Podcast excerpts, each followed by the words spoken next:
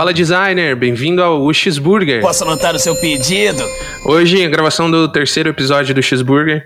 É, muito obrigado a todas as mensagens que eu recebi lá no cheeseburger.design, é, de, desses primeiros é, episódios que a gente gravou. Muito obrigado a todo mundo que está compartilhando. Então, obrigado mesmo a todos vocês que estão seguindo, estão compartilhando e, e dando esse feedback pra gente. Hoje, gravação desse terceiro episódio com o Felipe, Felipe Garcia, head de aceleração da UOL, da aceleradora UOL, é uma das maiores aceleradoras do país desde 2013. É, já está na 16 turma aí, com inscrições abertas para a 17 turma de aceleração. A gente vai falar sobre esse cenário de startup no Brasil, é, como, que, como que tá tudo aí com esse cenário de pandemia. É, Felipe, muito obrigado por ter aceito esse convite, muito obrigado pra, por estar conversando aqui comigo. Valeu, Marcos. Eu que agradeço o convite, é um prazer estar participando desse podcast.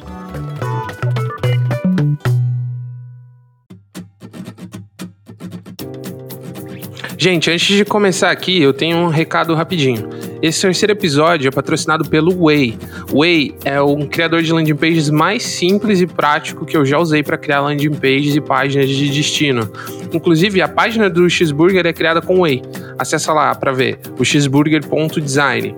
E para quem está ouvindo esse episódio, quer testar o Way ou precisa de um criador de landing page, seja porque você vende um produto ou serviço, o pessoal lá enviou uma condição top para quem é ouvinte do Cheeseburger. Então faz o seguinte, ó, entre em way.live, se cadastra e envia um e-mail para contato@way.live ou chama o pessoal no chat lá e diz: "Me cadastrei porque ouvi no Cheeseburger que eles vão liberar essa condição especial para você, beleza?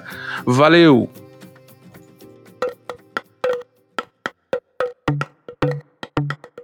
Felipe, pô, acho que você, você pode começar se apresentando. É, você tem uma história incrível aí com, com a UO, a UO já tem uma história incrível.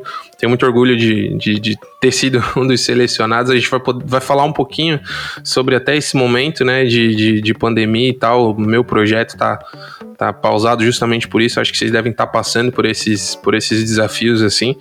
É, mas fala um pouco de você, como que, como que começou o projeto da UO. Aí são mais de 70 startups, enfim, acho que é um um projeto muito, muito exemplar para a comunidade, né? Sim.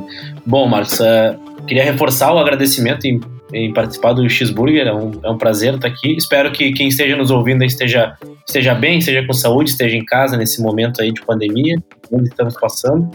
E, bom, falar um pouco do Felipe também acaba se misturando em falar um pouco da UOL, porque é, eu entrei na UOL em 2013, na primeira turma de startups, hoje a gente já está acelerando a 16 turma, selecionando a 17 então eu tô desde 2013 na UOL, já tenho sete anos aí de experiência com empreendedorismo, com startups e com, enfim, com tecnologia, então é uma, é uma, uma história já, né, então é, vi a UOL nascer, né, dentro desse cenário de empreendedorismo no Brasil, uh, falando um pouco de mim, assim, eu sou formado em administração, eu, eu me formei na, na, Universidade Federal aqui do Rio Grande do Sul, moro em Porto, moro, moro né, nasci e morei em Porto Alegre é, toda a minha vida.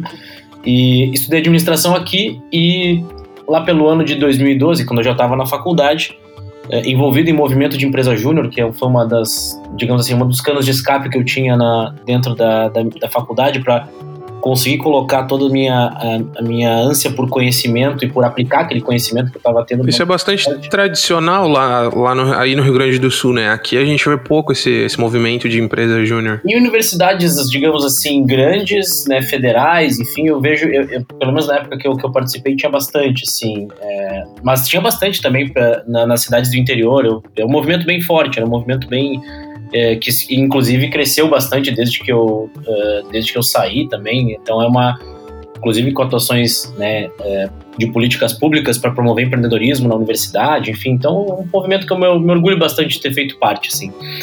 E e desse, dentro desse movimento, dentro dessa, dessa empresa júnior que eu trabalhava na, na, na URGS, né, na, na, na universidade, a gente começou, a gente fazia projetos de consultoria e começou a aparecer alguns empreendedores diferentes daqueles empreendedores que a gente estava acostumado a atender. Né? Geralmente a gente atendia empreendedores de padaria, ou de, de indústria, de restaurante, de supermercado, né, de varejo. E começou a aparecer uns empreendedores com ideias de aplicativo, ideias de plataforma, e a gente, nossa, isso aqui é um negócio diferente.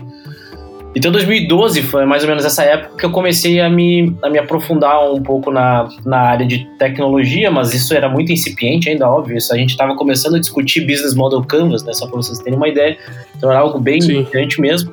E, e aí começamos, a, a, começamos lá na empresa Júnior a fazer cursos, a, a, a, se movimentar nesse, nesse caminho para atender esses empreendedores, porque era um modelo de eram modelos de negócios é, diferentes, né? Então a gente precisava se capacitar para isso. E nessas, nessas idas e vindas aí do mercado, eu acabei conhecendo um dos fundadores da UOL, é, que foi o Bruno. É, isso em 2012, né? O Bruno ajudou a fundar, a fundar o UOL, que seria lançado. Em 2012 ainda estava na, na etapa de planejamento, em 2013 conheci o Bruno, um dos fundadores da UOL, que me convidou para entrar dentro do projeto. É, então, saí da empresa júnior direto para o UOL praticamente, né? Sendo puxado aí por essa oportunidade de trabalhar com startups, com empreendedorismo, e que eu confesso para vocês que era uma coisa que eu não entendia absolutamente nada, né? Então, é, fui movido muito mais pela curiosidade é, de me aventurar num mercado que estava em né, quando, a gente, como a gente costuma brincar, né, quando era mato ainda, né, então a gente tinha que, tinha que entrar no mato e, e, e, criar os caminhos ali, então, então desde 2013 eu, eu, eu tô na UOL, eu entrei na UOL é, como coordenador do processo de busca e seleção de startups, que é um processo super relevante dentro da aceleradora, que é o que, né? Você ir atrás das melhores startups, dos melhores empreendedores e, e trazer para dentro do, do processo seletivo para que a gente possa analisar o negócio e efetivamente investir. Então, foi a primeira, primeira digamos assim, meu primeiro trabalho, né? Minha primeira responsabilidade da mão foi o processo de busca e seleção de startups. É, então, assim, só para como eu, como eu comentei, né, a história do Felipe se confunde um pouco com a história da UOL. Então, eu vou só, só vou finalizar aqui na minha apresentação. Eu sou, depois, eu fiquei dois anos nesse processo de busca e seleção de startups, é, de, de 2013 a 2015. Em 2015, eu assumi, então, como head de aceleração, que é o cargo que eu ocupo hoje, já há cinco anos, com muito, com muito orgulho e com muito trabalho também, porque é um, é um, mercado, é um, é um ecossistema dinâmico e a gente tem que estar sempre aprendendo, sempre se reinventando e acho que muito mais do que sendo humilde para reconhecer que a gente não sabe tudo e que a gente tem, tem que estar em busca de novos conhecimentos. Né? Então, além disso. E muda muito rápido, né? Então muda, muda muito, estar sempre... muda muito rápido, é muito acelerado e, e, a gente tem que estar aberto né, a, a, a testar coisas novas. E, e, eu acho que a ideia de trabalhar sempre com as hipóteses né, e com a, a questão do que a gente não sabe é, me, me atrai muito, assim, é um negócio que me, é um negócio que me motiva muito é, como propósito, assim. Além disso, como eu falei, eu sou natural aqui de Porto Alegre, eu sou gremista, então, né, quando tu é de Porto Alegre, tu tem que ter um time, né, então eu sou, mas, sou gremista, gosto muito de futebol, gosto de jogar futebol também, é uma paixão que eu tenho, que agora... Né, Falando nisso, que saudade, cara, de jogar um futebolzinho, hein? É, ah. isso é uma das coisas que mais me faz falta dentro da, da pandemia, que é o não só o futebol em si, mas o convívio, o convívio social do que o futebol proporciona também é muito uma coisa que me fazia muito bem, né? Todo, todo fim de semana eu jogava, enfim, jogava, jogo futebol também. Então, o esporte com, né, é, o esporte com bola, assim, eu, eu, gosto bastante. E então é isso, um pouco do Felipe, né, né da história aí é, é essa. Voltando um pouco, né, falando aí um pouco de WoW, né, como a gente já comentou aqui em 2013 a gente a gente nasceu a gente foi né, a UOL desde o início, lá em 2013, ela já foi, ela já foi pensada com o modelo que ela trabalha hoje. A gente foi aprimorando esse modelo. O que, que é esse modelo? A UOL nasceu com o intuito de ser um veículo para o investidor anjo facilmente investir em startups. Como é que eu posso uh, fazer uma analogia com vocês assim, fazer uma comparação, na verdade? É, se você é um investidor anjo e você quer investir em, uh, em 20 startups, por exemplo, você vai, ser, você vai, ser, vai, vai ter um trabalho de analisar essas 20 startups, vai ter um trabalho de conhecer, talvez, hum, você não vai provavelmente conhecer as 20 que você vai investir, você vai ter que falar talvez com 200 startups, ou até às vezes até mais. A gente fala com renda, ah. inclusive. É, então você vai ser um trabalho de fazer a seleção, fazer a análise dos negócios e depois, obviamente, ter toda a parte burocrática de investir e depois de ajudar. Porque a parte de selecionar é, um, é uma dos processos. Depois você tem que ajudar a startup a crescer e, obviamente, depois lá na frente ajudar ela talvez a captar uma nova rodada. Enfim, tem bastante trabalho nesse sentido. Então a ON nasceu com o intuito de ser um veículo para o investidor anjo uh, poder é, se conectar e poder acessar uma, um portfólio de startups é, com toda a operação sendo, né, com toda a gestão, na verdade, sendo é, é, proveniente da aceleradora. Então a UOL sempre nasceu com o intuito de ser um, um, um projeto grande. No primeiro, primeiro fundo de investimento, como é, como é que a gente faz isso? Né? A gente cria fundos de investimento é, somente formado por pessoas físicas. Por quê? Nossa, a ideia como, como projeto da ONU sempre foi de juntar o máximo, uma, o número máximo de investidores anjo possível para que a gente pudesse agregar o máximo possível para as startups que a gente investiria. Então, no primeiro fundo que a gente levantou cerca de é, 60 mil reais com cada investidor anjo, e isso formou um fundo de mais ou menos uns 4 milhões de reais, é, a gente já teve 57 anjos no primeiro fundo, de 2013. Nossa. Isso para época já era algo, já era algo relevante, já era um fundo grande, né? Em termos de número de pessoas. Em termos de tamanho de fundo, não é tão grande. Vocês podem ver que a gente tem fundos aí de 100 milhões, de 200 milhões, né? é muito comum aí fundos operarem com esse volume. A gente opera com fundo de 4 milhões, por exemplo. Então, é um fundo bem menor, justamente porque a gente investe em startups bem early stage. Vou comentar um pouco da nossa tese depois. Então, o projeto da ONU nasceu com esse intuito. E, obviamente, o grupo de investidores faz total diferença para o empreendedor uh, achar o wall uh, sexy o bastante para ele aplicar. Ou seja, a gente sempre teve no grupo de investidores a força da mentoria, a força né, do profissional mais experiente que está disponível para ajudar as startups, e isso obviamente atrai, com, a, com a hipótese de que isso atrairia uh, bons empreendedores. Então, de 2013 a 2015, a gente teve esse primeiro fundo da UOL, é, com 57 anjos. De 2015 a 2017, nós tivemos o segundo fundo, com 78 anjos. Terceiro fundo, de 2017 a 2019, é, com 114 anjos. E o quarto fundo agora que está ativo é um fundo que tem 160 anjos. Tem investidor que está no primeiro fundo, que está no segundo, que não está no terceiro e está no quarto. Tem investidor que está nos quatro fundos. É um, né, varia bastante. Mas a gente já ativou aí individualmente 220 investidores anjo uh, que estão em pelo menos um desses quatro fundos. E aí a ideia desses fundos é que a cada dois anos eles investem num, num pool de startups, né, num grupo de startups. Então, desde 2013 até agora a gente já investiu em 86 startups. Né, e como é que funciona? Bom, a gente investiu em 20 no primeiro fundo, investimos em mais 20 no segundo fundo, investimos em umas 30 no segundo, e já estamos aí com se não me engano, com 16 startups mais ou menos no, terceiro, no quarto fundo. A nossa ideia é basicamente ter esse ecossistema funcionando, tanto formado por startups quanto por investidores anjo, que a gente consiga ter as conexões e as mentorias acontecendo a todo momento. Ah, acho que esse é o grande diferencial, assim, de, de você que está, por exemplo, buscando um uh, auxílio para o seu projeto, ou uh, não só dinheiro, mas né, esse, esse acesso a, a conhecimento que, como você falou, a UO é uma aceleradora privada, né? De, de, pessoas que, que esse dinheiro sai de investidores anjos. Então, esse é, esse é o grande diferencial de você, por exemplo, participar de um é, projeto de, de fomento com dinheiro público, por exemplo. A aceleradora tem total interesse no seu crescimento, no seu desenvolvimento, no desenvolvimento da empresa e no retorno disso, né? Que é uma coisa que você não vê é, em outros tipos de projetos que você normalmente pega o, o dinheiro, enfim, ou o acesso a algo e tem que continuar se virando, assim, sozinho, normalmente, né?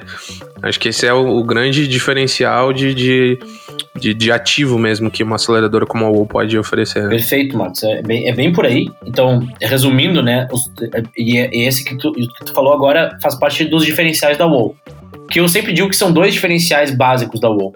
O primeiro é o grupo de investidores, porque desde o primeiro grupo a gente sempre se pautou pela indicação, ou seja, só o investidor hoje só entra na UOL se ele é indicado.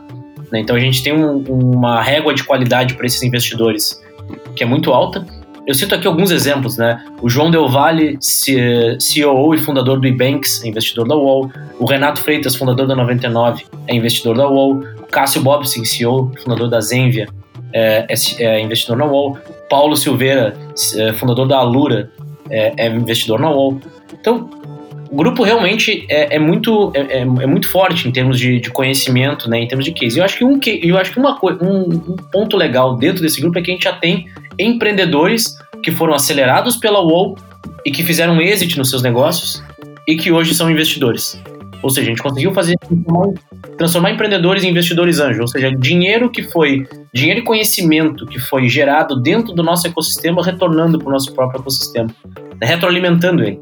Então, quanto mais a gente conseguir fazer essa roda girar, melhor. Né? Então acho que esse é o nosso grande objetivo.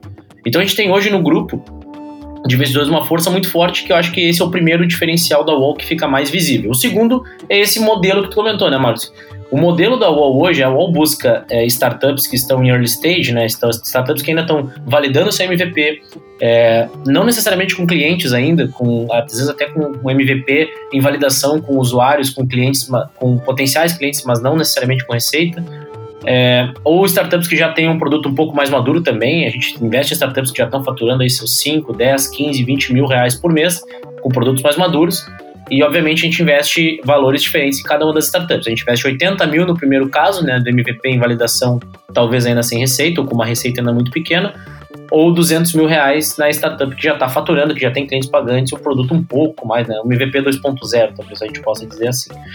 Nos dois casos, a gente né, toma um equity, né, a gente pega a participação de 8% dentro da startup.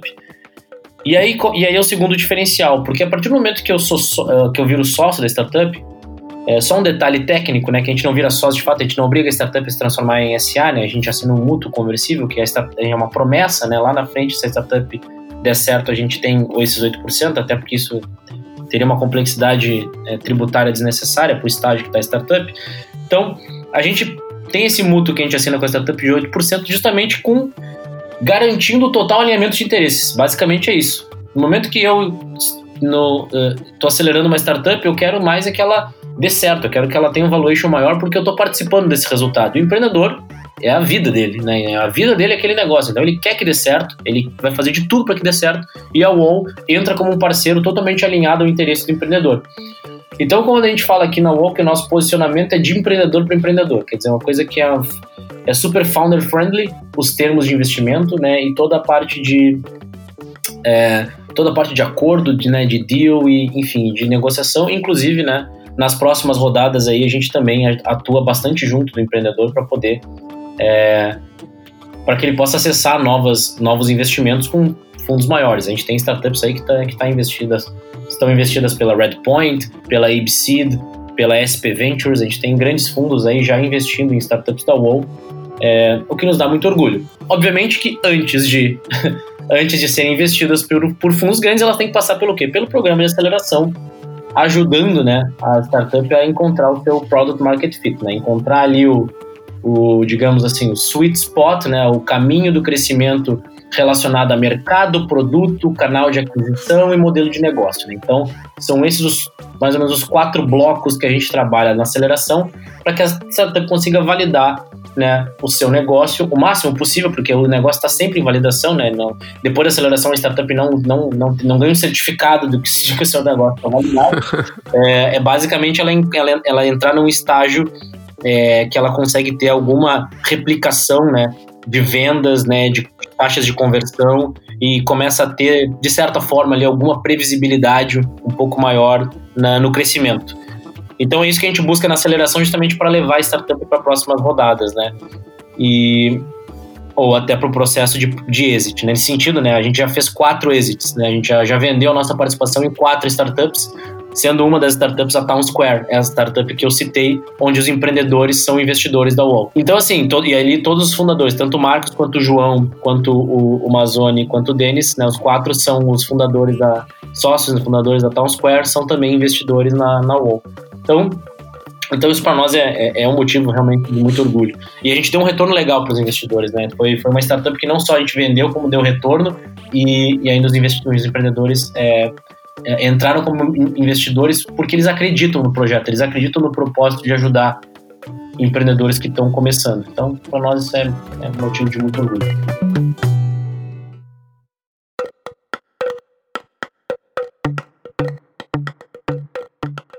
Como que, como que tá o cenário atual, assim? Eu, eu acompanho, né, um pouco mais de longe, mas, mas acompanho que tá, tá bem movimentado a UOL, tá, tá fazendo bastante, é, tem bastante movimento para ajudar os empreendedores que estão sendo acelerados, né, as empresas que estão sendo aceleradas em todo esse cenário que a gente está vivendo agora, esse cenário de, de incerteza, de, de mudança de comportamento. É, como que foi essa, essa mudança? Porque, ah, não sei, assim, para mim ela pareceu quase que uma virada de chave mesmo, de tão rápido que tudo aconteceu, É, de um dia tava tudo normal, no outro tava todo mundo dentro de casa e, e tudo fechado. Enfim, como que, como que foi para vocês? O que, que vocês. É, mudou algo no, no, no, planejamento de vocês? Como que, como que foi essa transição? Essa é uma pergunta, essa é uma pergunta muito boa, Marcos, porque de fato muita coisa aconteceu.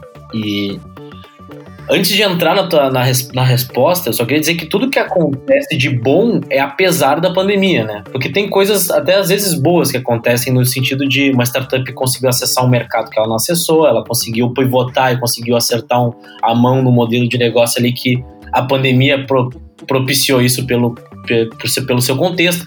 Então, assim, a gente sempre, sempre busca enfatizar isso, né? Ah, tá, tá dando certo apesar da pandemia, né? Enfim, é uma coisa que a gente tem que sempre levar, porque é uma, uma situação muito séria. Então, a gente é muito responsável. E, inclusive, é, contando um pouco da, do que aconteceu com a nossa operação primeiro, né? A gente estava no meio de um processo seletivo de startups quando a pandemia estourou. Então, lá pelo dia 14, 15 de março, se eu não me engano, a gente estava fazendo uma seleção de startups presencial, né, que a gente deveria ter, executado presencialmente, a gente cancelou justamente pela pandemia e mudamos, digamos assim, na semana o modelo do presencial para o virtual. É, uma das etapas do processo de seleção da UOL é uma dinâmica de mentoria. E, e a dinâmica de mentoria é presencial. É, a gente faz um evento em Porto Alegre e um evento em São Paulo. Então, naquela semana, a gente deveria fazer um evento em Porto Alegre, um evento em São Paulo, que obviamente a gente abandonou a ideia e fomos, tá, vamos transformar esses eventos em virtuais, porque pela pandemia não faz nenhum sentido. Então, nesse, nesse momento, a gente basicamente é, entrou de home office, né, todo o time, é, da UOL, que hoje é composto por sete pessoas, ou seja, a gente não só fala para startup ser enxuta, a gente também é enxuto como time, né? Então a gente sempre fala walk the talk, né? Sempre pratique o que você, é. que você né, prega, porque a aceleradora ela poderia eventualmente ter um time bem maior, mas a gente é um time que faz mais com menos. Então, é, então de fato a gente passou para o home office naquela semana ali de meio de março com um processo seletivo rodando. Foi um desafio, a gente aprendeu bastante, a gente transformou as rodadas de mentoria em virtuais, basicamente é, processo ali que é, até acho que foi, foi super bem foi, foi super bem conduzido e, e, e, não, não teve tanta perda. Óbvio que tu tem a perda do presencial, mas, é, mas acho que nesse sentido não, não, não, não, não tivemos perdas significativas. Depois a gente rodou, inclusive, o Pitch Day, que a gente chama, né, o All Day, que é a fase final do processo seletivo, também 100% online em que as startups gravaram o vídeo do seu pitch antes. Isso é uma coisa que a gente tem que considerar. Um detalhe que pode ser muito pequeno, mas, por exemplo, pensem que o empreendedor vai fazer um pitch para um grupo de investidores. Se o, se o, empreendedor faz o pitch e a internet dele falha, ou tem algum problema com a plataforma que a gente está usando, uh, aquela, aquele momento do empreendedor, que pode ser o momento mais importante da startup dele nos últimos meses, uh, pode ser perdido por causa de uma falha técnica. Então a gente teve que pensar nesse, a gente teve que ser empático nesse ponto, né, né nesse nível, para entender que, cara, é melhor a gente pedir para o empreendedor gravar o pitch antes, para todo mundo ver o pitch antes. E, e aí nesse momento a gente provocou uma, um debate, né, provocou um, um Q&A, perguntas e respostas do investidor para o empreendedor. Então a gente selecionou ali, as, a gente estava com 10 startup, 12 startups uh, no, no All Day, e ali a gente fez esse, essas perguntas e respostas com as 12 né, startups, cada uma num horário, é, com os investidores, sendo que os investidores já tinham olhado o pitch antes, já tinham olhado os materiais que as startups desenvolveram, e a gente criou um fórum online para o investidor interagir com a startup para substituir, ou pelo menos se aproximar do presencial, porque o All Day também era um evento presencial que a gente teve que migrar para online. Então, é, foi um desafio, mas a gente, a Júlia, que é a coordenadora do processo seletivo é, se saiu muito bem, conseguiu fazer toda essa migração e foi, foi um período de muito aprendizado para a gente, com, sem dúvida. Em paralelo, eu que sou o coordenador do programa de, de aceleração, eu estava acelerando as turmas que, né, que a gente que, está, que estão em aceleração, né? Então, enquanto a gente seleciona uma turma, a gente tem outras três turmas é, rodando aceleração, né? rodando ou o primeiro, o primeiro terço, o segundo terço ou o terceiro terço da aceleração. Né? A gente faz aceleração de quatro meses 8 e depois 12 meses. Então tem, sempre, tem, sempre tem essa quebra porque é como os batches vão entrando dentro da aceleradora. E aí nesse momento que foi o momento acho que de maior crise, assim. Por quê? Muita startup muitas startups exploram o mercado de pequenos negócios no Brasil, né? Os SMBs que a gente chama, né? Os small business, enfim, varejo. É, gente, muitas startups exploram o mercado de Sim. de microempreendedores, muita startup explora esse, esse, esse, que é muito volumoso no Brasil. E esse mercado foi o primeiro, né? Restaurantes, enfim, esse mercado foi o primeiro a ser afetado. Então, muitas startups já passaram de, né, a gente chama aqui de runway, né? Aqui não, né? É o conceito do runway, né? Que é quanto tempo você tem até acabar o dinheiro.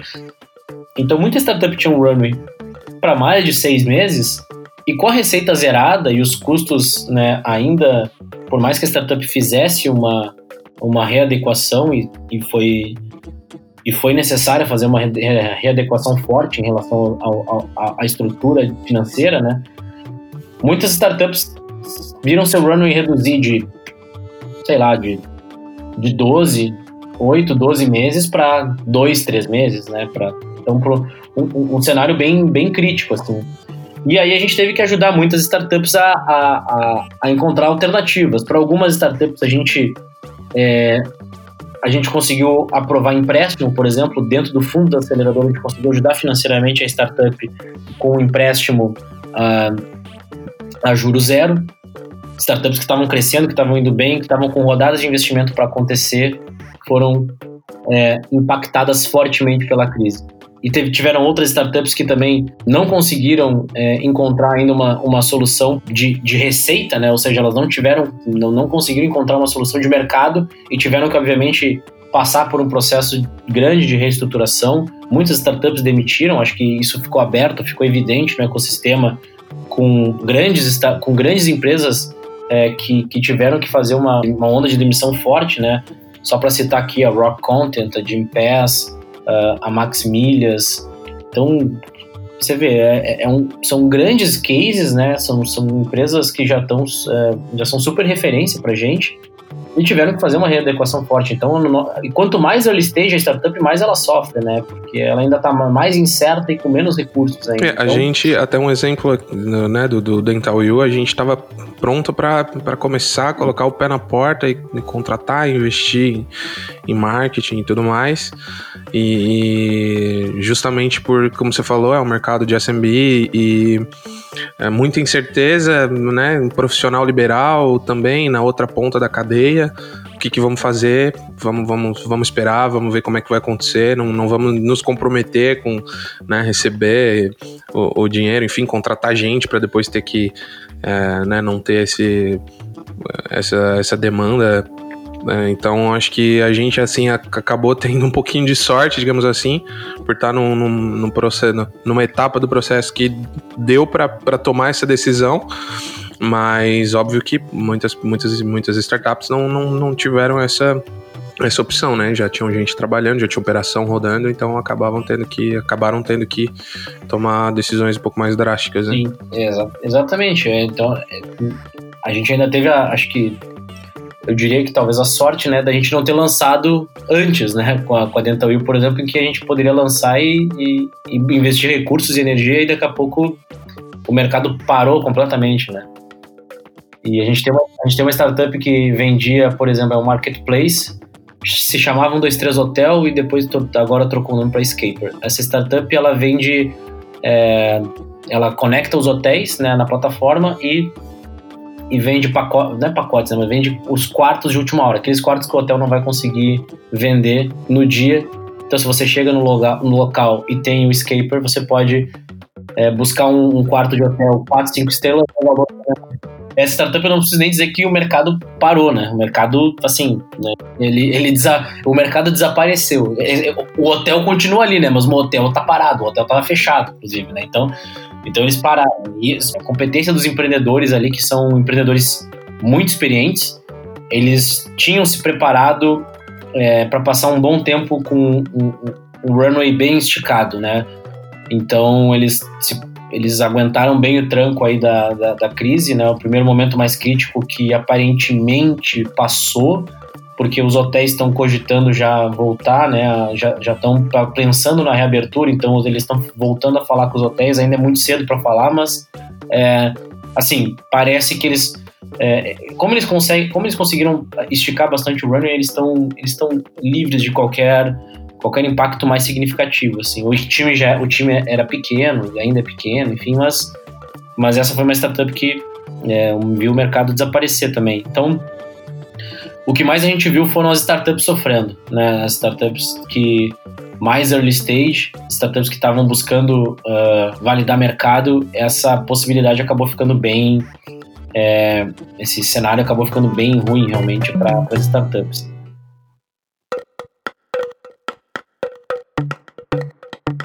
E olhando para frente agora, Felipe, é óbvio que, como a gente está falando aqui, é, não precisa nem olhar para frente, olhando para baixo, né, para o lado, vocês já mudaram muita coisa, né? O próprio processo de, de entrada das, das startups, é, o processo de, de, seleção já mudou, é, mas óbvio que a gente tem um impacto aí de mercado, né? Impacto é, global, né? De, de, de mercado, de, de, de trabalho, né? A maneira como as pessoas trabalham, enfim.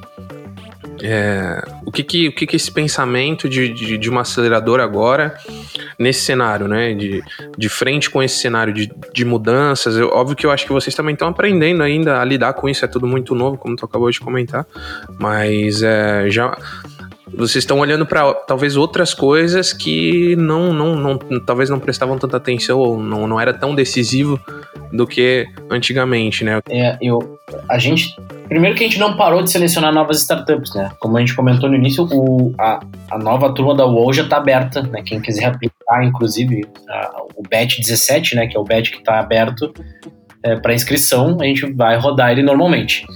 O que, que tem acontecido? E, é, e é, é, muito, é muito pertinente a pergunta, porque de fato o que é esse, o que é importante continua, o que era importante antes da pandemia continua sendo importante. O que eu quero dizer com isso?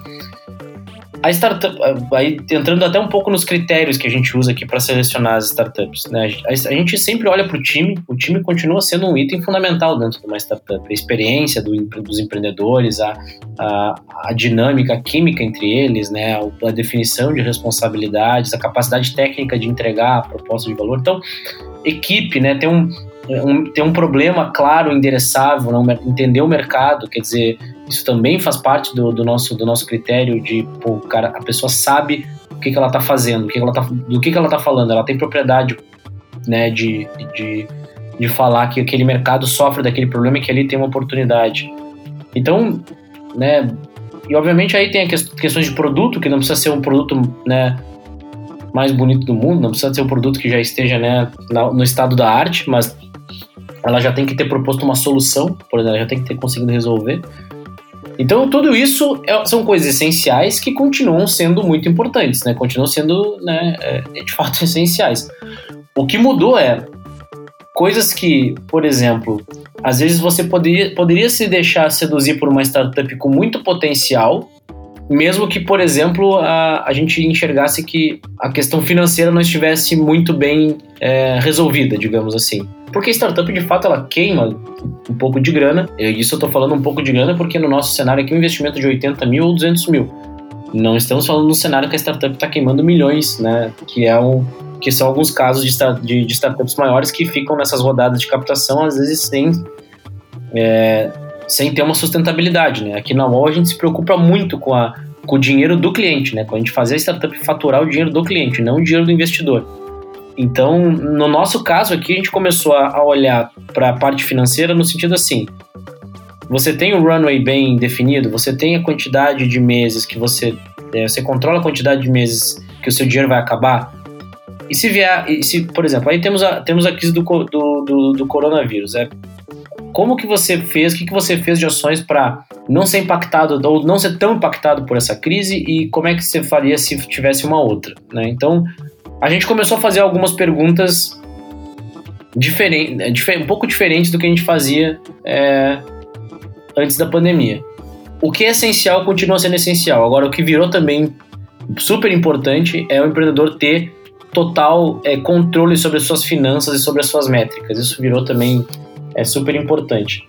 Então isso é, um, isso, é uma, isso é uma coisa que dá para dizer com toda a segurança que mudou e que não só a aceleradora, não só a UOL como uma investidora early stage, mas os outros fundos, né, venture capital, fundos mais late stage também, eles estão olhando para isso. Eles estão, eu, eu, tenho certeza que não estão parados, né, assim como a UOL, tenho certeza que não estão parados, estão analisando oportunidades também. Mas a dinâmica, digamos assim, da uh, das negociações talvez seja outra, né? Porque agora a gente está 100% no online, ou seja, talvez uma rodada que tu conseguisse fechar com um fundo maior em seis meses, talvez tu leve agora um pouco mais de tempo, talvez tu leve oito, talvez tu leve 12 meses. Com a aceleradora, como a gente tem um processo bem estruturado, um processo que né, é, um, é basicamente um reloginho que funciona super bem já há sete anos, a gente consegue entregar a cada quatro meses uma turma nova. Mas ainda assim é bem complexo, é um processo que demanda bastante energia. E, e essas perguntas que a gente tem feito também é, deixam, deixam o processo um pouco mais complexo, porque é, tu pode ter a resposta, mas tu analisar essa resposta, se ela é boa ou não, também tem, tem um outro trabalho aí. Né? E, e de fato, acho que aí é a questão da tese, né? a questão do, do, do, do mercado, por exemplo, da tese de mercado.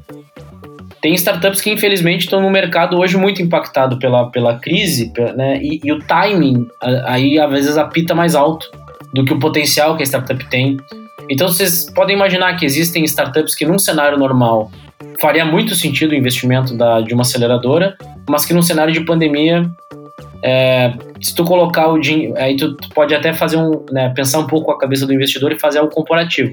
Eu posso colocar o dinheiro nessa startup aqui, que tá que o mercado não foi alterado pela, pela pandemia, o mercado foi muito pouco impactado. Se eu botar a grana nela hoje, ela vai é, conseguir tracionar, vai crescer e quando tudo isso passar e, e, talvez retomar mais ainda crescimento econômico, etc., ela vai estar tá muito robusta. Ou vou botar grana nessa startup aqui, que vai ter que esperar talvez o, o, o momento, porque não, não, vai, não vai fazer sentido em talvez fazer investimento, porque ela não vai conseguir crescer, porque o mercado está muito parado, está muito prejudicado.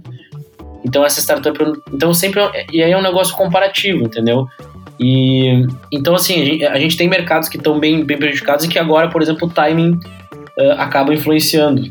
Mas de novo, né? Se a gente entende que a startup tem potencial e que ela e que ela reúne o que a gente entende como como critérios de seleção essenciais, a gente está fazendo um trabalho com uma startup nesse sentido. Por exemplo, a, gente, a startup não passou no processo da UOL, justamente porque o mercado também está bem prejudicado, mas nós gostamos do empreendedor, nós gostamos da, da proposta de valor, a gente acha que faz sentido e a gente está ajudando a startup a validar o seu, o seu modelo de negócio mesmo na, mesmo na pandemia. Quer dizer, a gente não consegue ajudar todo mundo, mas quem a gente eventualmente entende que está é, que tá trabalhando, que está tentando fazer a, a, diferença, a gente tenta ajudar como pode. Né? E isso é uma missão que a aceleradora tem, que é de transformar o Brasil num, num ecossistema melhor para se empreender. Então isso não muda com a pandemia, isso continua valendo, mas obviamente que agora a, a, o, o cenário está muito mais desafiador para todo mundo, especialmente para o empreendedor.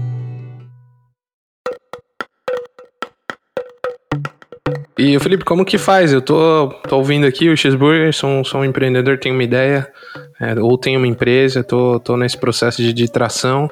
Como que eu faço para entrar em contato? Como que eu faço para mandar minha ideia para vocês? Primeiro, se você é empreendedor com uma ideia, ótimo, siga em frente.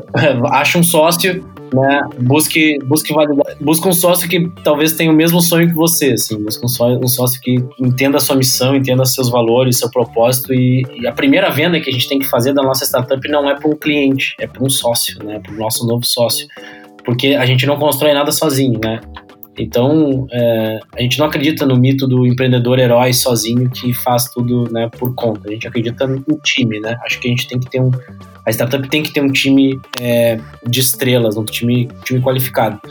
Então, assim, se você tem uma ideia, a ON não aceita PowerPoint, né? Então a gente não tem um, a gente não, não investe hoje numa startup que está só no que tá só no papel, né? É, é, é necessário uma, uma segunda um segundo passo, que é, por exemplo, constituir um time, já é super relevante. E um terceiro passo, talvez, que seja é, botar um MVP para rodar, botar uma, uma solução, né, mesmo que super rudimentar, é, num potencial cliente, resolvendo o problema dele, resolvendo a dor dele, trazendo esses feedbacks para o processo seletivo. Havendo minimamente esse estágio atingido, a gente já pode analisar a startup com todo prazer e, inclusive, se se falar que nos, nos escutou aqui no, no Xburg, gente, a gente põe uma estrelinha lá para para pelo menos conversar com o empreendedor e, entender, entender se a gente pode ajudar em alguma coisa a mais. Mas o processo é bem simples, é só acessar o wow.ac. No nosso site tem uh, um banner lá que está que tá a nossa landing page de, de inscrição, o BET 17. Uh, Então é só vocês acessarem lá o nosso site, www.ac, www.ac, A de amor, C de cachorro, né? É www.ac mesmo, né? não é pegadinha. E lá vocês vão, vocês vão ver as duas teses, vocês vão ver a página, a, a, a aplicação para early stage, né, o investimento de 80, ou o growth stage, investimento de 200 mil. De novo, isso é só uma, só uma, é só uma separação que a gente faz dos estágios, porque a gente entende que as startups nesse início elas são muito parecidas em termos de valuation, então a gente não faz um valuation individual das startups.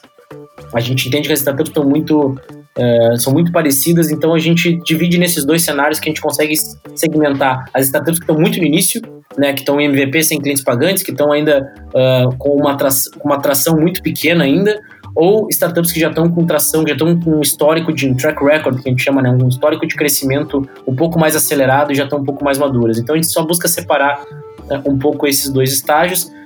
Mas a dica, na verdade, é fale com os empreendedores que são investidos. Falem com os empreendedores que fazem parte daquele fundo, daquela aceleradora, porque isso de fato é o feedback mais real que vocês vão ter uh, de como trabalha aquela aceleradora, de como trabalha aquele fundo. No nosso site, lá na landing page do processo seletivo, a gente tem três cases é, do, dos quais a gente se orgulha muito, da Squid, da Egro e da Movidesk. É, são três startups que a gente viu crescer assim, numa, numa, num ritmo muito acelerado mesmo, e hoje são startups referência uh, no, no, no, mercado em que cada uma atua. Uh, não tenho dúvida se vocês perguntarem no mercado de publicidade se conhece a Squid, no mercado agro, se conhece a Agro, no mercado de service desk, B2B, se conhece a Movidesk, eu tenho certeza que todos vocês, to, todas as pessoas vão conhecer, praticamente todas as pessoas vão conhecer essas três startups, porque elas viraram de fato cases super relevantes. É isso que a gente quer, a gente quer ajudar o empreendedor, ajudar o empreendedor a, a transformar um, uma indústria. Né? No final das contas também, sejam autênticos e sejam verdadeiros, né? A gente valoriza muito aqui no UOL transparência. Então a gente também, quando a gente vê que o empreendedor é transparente conosco é, e, e ele sabe reconhecer os desafios que ele tem, sabe reconhecer que aquela parte da startup não está perfeita, aquela parte do produto não está legal, que não vai evoluir, mas aquela, aquela estratégia de growth não, não foi colocada de pé ainda, mas a gente tem a intenção de fazê-lo. Enfim, o empreendedor sendo transparente, sendo honesto, é, para nós é um, já é um ótimo primeiro passo.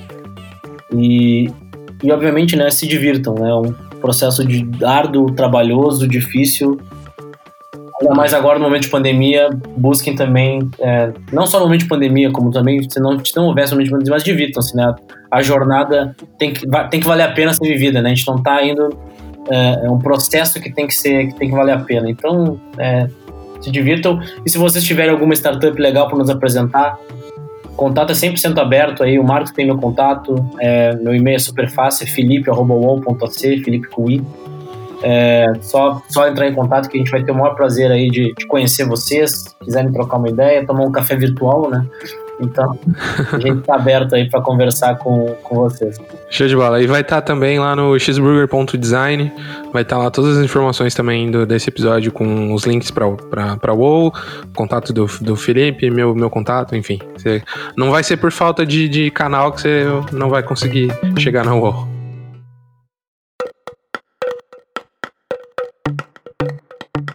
A gente tava no cheeseburger, óbvio, a gente vai, vai falar também de, de, de hambúrguer, né? Então, queria que você usasse esse momento aí, você é, é fã de hambúrguer, e se, se for fã, uh, qual que você mais gosta aí? Como é que, qual, qual que é o seu, seu hambúrguer preferido? Ah, vou te falar que eu, como todo gordinho, né, amo hambúrguer. e só pra falar um pouco também da cena aqui, né, de Porto Alegre, talvez, não sei se todos os ouvintes conhecem Porto Alegre, mas Porto Alegre tem uma cena. Primeiro que Porto Alegre tá no Rio Grande do Sul. O Rio Grande do Sul, talvez vocês conheçam muito pela questão da carne, né? Do, churrasco, né? Churrasco. E para mim, o segredo de um bom hambúrguer está justamente na carne. Ou seja, aqui a gente tem o, talvez o privilégio aí de ter uma, uma produção de muita qualidade que isso acaba é, se transferindo nos hambúrgueres também. Então aqui, gente, claro. em Porto Alegre a gente tem um cenário, uma cena muito forte de hamburguerias, né? A gente tem muita hamburgueria boa aqui em Porto Alegre, fica até difícil de escolher em qual que você vai ir, é, porque tem muita opção. Eu particularmente gosto de hambúrgueres que tem, que tem bastante carne, assim, que a carne é o, é o, é o ativo principal, mas mas olha, sou muito fã do, da combinação é, infalível de gorgonzola com cebola caramelizada. Esse é um, para mim, é, um, é uma é, é, acho que é o, é, o, é o que eu mais peço, é o mais pedido aqui. Mas eu gosto muito de experimentar hambúrgueres diferentes também. Já, É, já experimentei hambúrguer de cogumelo, por exemplo, que é um hambúrguer que não leva carne, que é muito bom no, no restaurante em Porto Alegre. Já, já experimentei hambúrguer que leva é, queijo brie com geleia de pimenta, que também é, uma, também é uma coisa interessante que eu gostei de, de experimentar. Então, tem de tudo aqui. Ah, então estamos falando com um especialista aqui. Como eu falei, como todo bom gordinho de comida, ele Show de bola, show de bola. Bom, valeu, Felipe. De novo, muito obrigado por, por ter aceito o convite. Espero que a gente continue é, essa parceria aí. Legal, não, show de bola, Marcos. Obrigado mesmo pelo convite. Eu achei muito legal participar. É, estou me, me aventurei, na verdade, nesse mundo de podcast nesse, nesse ano, porque, é, de novo, essa, a forma como a gente se comunicou mudou muito também, né? Com, essa, com a pandemia. Eu acho que a, o pessoal também tá, tá né, o pessoal que eu digo, a, as pessoas estão buscando novas formas de conteúdo também. Eu acho que o podcast vai ganhar ainda mais força e quem tiver um feedback aí, alguma coisa que a gente possa melhorar, acho que se pode né, por favor, nos, nos avisem aí, porque eu acho que também a gente sempre está buscando a melhoria contínua aí das coisas. Obrigado pelo convite.